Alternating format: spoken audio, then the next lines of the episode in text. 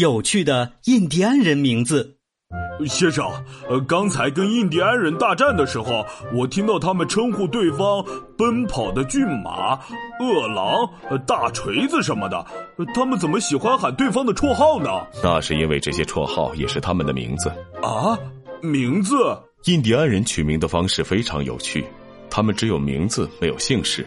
印第安人降生后，往往由一个助产婆到河边打水给婴儿洗澡。婴儿的名字往往由助产婆看到的东西决定，比如他听到了狼的叫声，婴儿可能就取名叫做狼嚎。啊，那那如果助产婆听到猪叫，那婴儿不就得取名猪叫？差不多是这样。这个乳名会一直伴随他们，直到他们成年。跟敌人战斗之后，如果一个印第安人战功赫赫，那么他就会拥有一个帅气的名字，比如战斧、勇猛灰狼之类的。